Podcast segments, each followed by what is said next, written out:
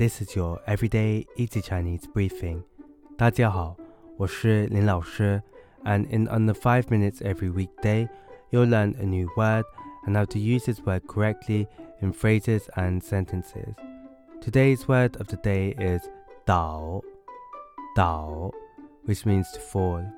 Let's practice for making different words, phrases, and sentences with dao.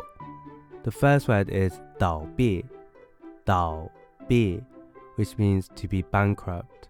Let's look at each character of this word. Dao means to fall, and bi means shut.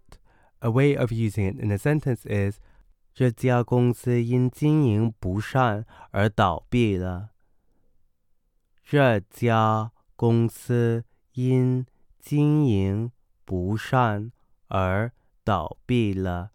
This company went bankrupt due to poor management.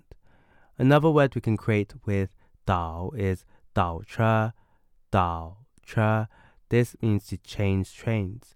倒 means to fall and 车 means vehicle. A way of using it in a sentence is 请在下一站倒车换乘地铁。请在下一站倒车换乘地铁. Please change trains at the next station. Finally, we can create the word 倒霉,倒霉, which means unlucky. A way of using it in a sentence is 今天真倒霉，出门就遇到下雨了。今天真倒霉，出门就遇到下雨了。Today is so unlucky. It started raining as soon as I went out. Today we looked at the word dao, which means to fall, and we created other words using it. These are dao bi, to be bankrupt, dao tra to change train, and dao mei, unlucky.